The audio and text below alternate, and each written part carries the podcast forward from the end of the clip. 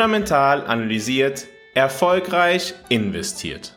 Herzlich willkommen zu deinem Podcast zur persönlich optimalen Portfolioaufstellung. Schön, dass du wieder dabei bist bei Fundamental analysiert, deinem Podcast zur persönlich optimalen Geldanlage. Heute sprechen wir über Renditeaufschläge aufgrund von länderspezifischen Risiken. Diejenigen, die den Podcast schon länger hören und wahrscheinlich auch abonniert haben, daher jetzt gerade der kleine Werbehinweis, falls du den Podcast noch nicht abonniert hast, tu es jetzt. Diejenigen, die den Podcast schon länger hören, wissen, dass Risiko und Rendite zumeist miteinander verbunden sind. Wenn ich bereit bin, mehr Risiko einzugehen, ist es typischerweise so, dass wenn dieses Risiko diversifiziert ist, dieses Risiko dazu führt, dass ich langfristig eine höhere Rendite eingehe, als wenn meine Geldanlage aufgrund von niedrigeren Risiken strukturiert ist. Okay, das ist schon mal eine ganz wichtige Grundlage.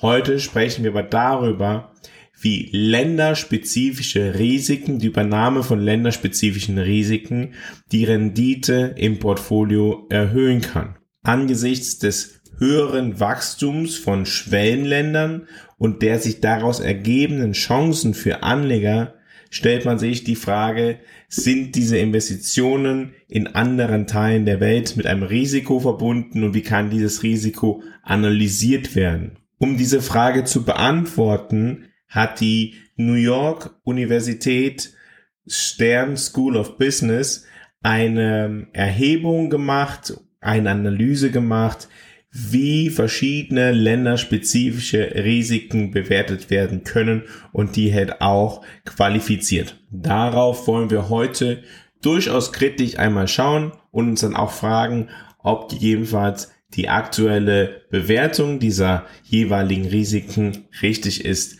Aber es hilft vor allem uns zu verstehen, wie Analysten an dieser Frage des länderspezifischen Risikos und der höher höheren erwarteten Rendite, die notwendig ist für sie, damit man Investitionen in diesen Ländern tätigt, herangehen. Also beginnen wir mit der Methodik. Wir müssen natürlich zunächst einmal verstehen, wie wird denn eigentlich ermittelt, wie viel extra Rendite ein spezifisches Land bringen muss, damit es dem Risiko gerecht wird.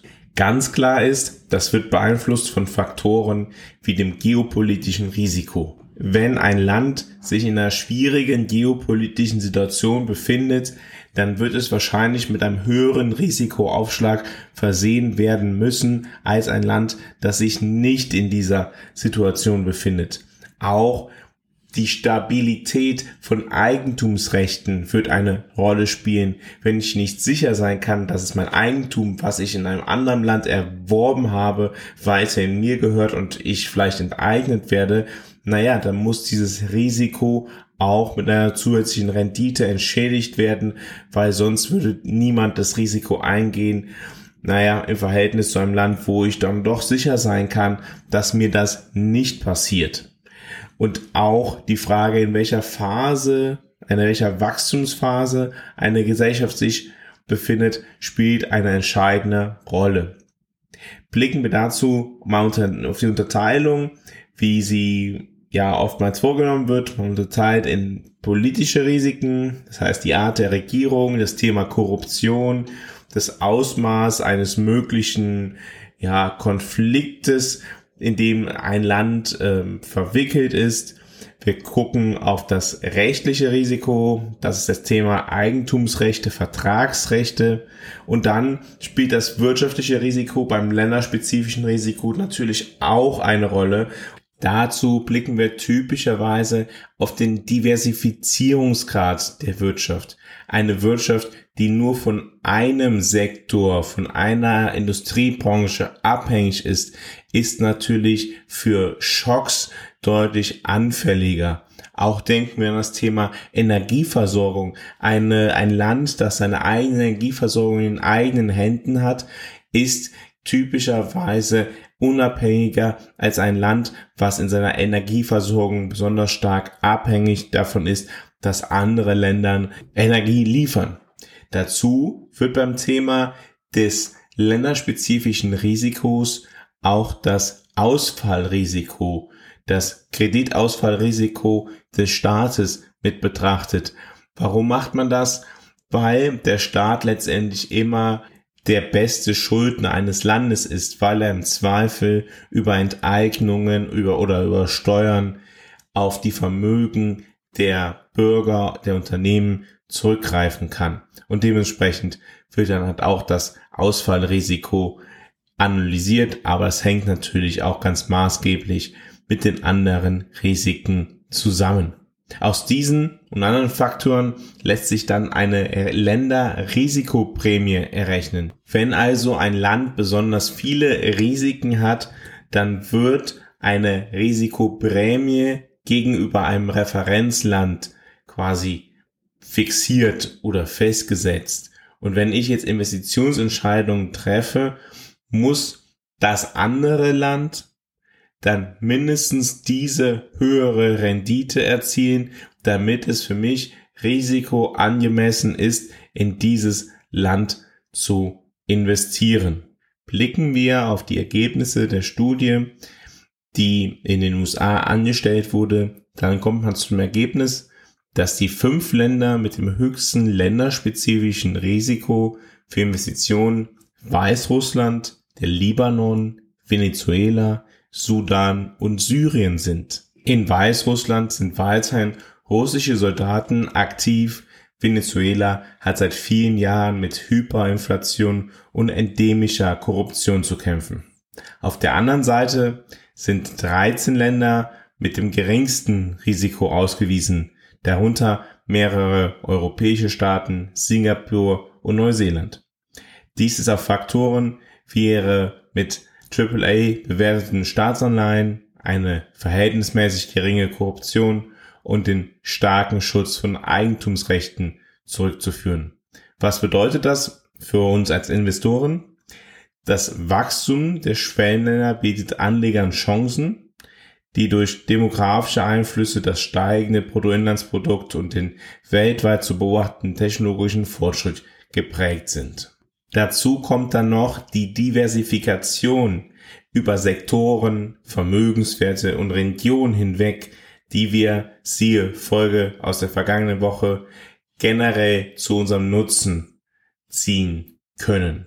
Vor diesem Hintergrund sind natürlich Investitionen in verschiedenen Ländern der Welt wichtig, aber halt auch mit spezifischen Länderrisiken verbunden. Wenn wir jetzt in Venezuela beispielsweise investieren wollen würden, ist erstmal die Frage, geht das überhaupt und mit über welche Vehikel, aber lassen wir das mal außen vor, dann würden wir für diese Investition einen deutlich höheren Risikoaufschlag, eine deutlich höhere erwartete Rendite ansetzen. Die Studie kam zum Ergebnis, dass man ein Country Risk Premium von knapp 25 Prozent ansetzen müsste, um Investitionen in Venezuela ja unter risikoadjustierten Gesichtspunkten rentierlich zu machen. Selbiges Ergebnis halt für Libanon, Venezuela, Sudan, Syrien. Danach kommt Argentinien. Dort ist dann nur ein Risikoaufschlag von 18,2 Prozent notwendig, damit das Risiko, was mit dem spezifischen Land verbunden ist, abgegolten wird durch eine höhere Rendite. Was heißt ein höherer Risikoaufschlag ganz konkret? Versuchen wir uns dem einmal zu nähern, indem wir auf Staatsanleihen schauen. Wir haben einerseits eine in US-Dollar notierte Staatsanleihe des Staates USA und dann haben wir eine auf US-Dollar basierende Staatsanleihe aus Ecuador. Nun, wenn das Risk Premium in Ecuador 15,2% beträgt, dann müsste die Rendite, die von der Staatsanleihe aus Ecuador kommt, um 15,2% höher sein als die Rendite, die auf die Staatsanleihe aus den USA anfällt. Was heißt das für den Anleihenpreis? Der Anleihenpreis wäre deutlich niedriger aber die Rendite über den Anlagezeitraum wäre höher. Dasselbe können wir uns aber auch vorstellen für Aktien. Wenn wir investieren in Unternehmen in einem spezifischen Land mit einem höheren Risk Premium, heißt es nichts anderes, als dass der Aktienkurs, die Bewertungen deutlich niedriger sein müssten als in anderen Ländern, in denen die Risiken nicht so stark vorhanden sind wie in diesem Land. Das heißt, höhere Risikoaufschläge sind gleich niedrigere Assetpreise. Doch die Abschätzung von diesen länderspezifischen Risiken kann sich durchaus im Zeitverlauf ändern. Wenn beispielsweise geopolitische Ereignisse eintreten, dann wird das länderspezifische Risiko in einem Land höher und im anderen sinkt es gegebenenfalls.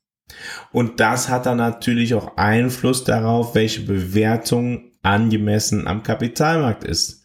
Eine letztendlich hundertprozentige korrekte Antwort wird einem darauf niemand geben können, weil letztendlich der Markt das Ergebnis des Zusammenspiels der verschiedenen Meinungen ist.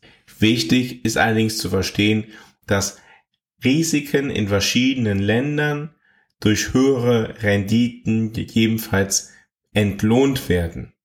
Wir aber bereit sein müssen, diese Risiken zu tragen und uns bewusst sein muss, wie stark die Risiken im jeweiligen Land sind und dass nur, weil irgendwo es eine höhere Rendite gibt, das nicht heißt, dass es eine bessere Investition unter risikoadjustierten Gesichtspunkten ist. Wenn dir diese Folge bereits geholfen hat im Verständnis des Kapitalmarktes, kann ich dir persönlich noch deutlich mehr helfen, damit du verstehst, wie du deine eigene Geldanlage optimieren kannst, wie du deine Geldanlage für dich persönlich in die eigene Hände nehmen kannst und erfolgreich deine finanziellen Ziele erreichst. Alles, was du dafür tun musst, ist nur auf fundamentalanalysiert.com zu gehen. Dort kannst du ein kostenfreies Strategiegespräch mit mir vereinbaren. In diesem Gespräch werde ich dir aufzeigen, wie es dir gelingen wird, deine Geldanlage für deine spezifische Situation zu optimieren.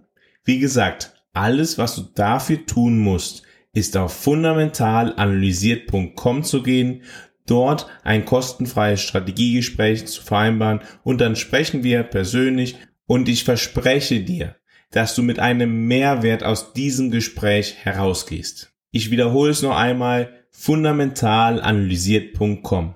Vielen Dank, dass du heute dabei gewesen bist bei Fundamental Analysiert, deinem Podcast zur persönlich optimalen Geldanlage. In der morgigen Podcast-Folge sprechen wir darüber, dass es weltweit immer mehr militärische Konflikte gibt und wir fragen uns, ob es sich dabei um eine strukturelle Veränderung handelt und was das für unsere Geldanlage bedeutet. Ich freue mich, wenn du morgen auch wieder dabei bist, wenn es wieder heißt, fundamental analysiert, erfolgreich investiert.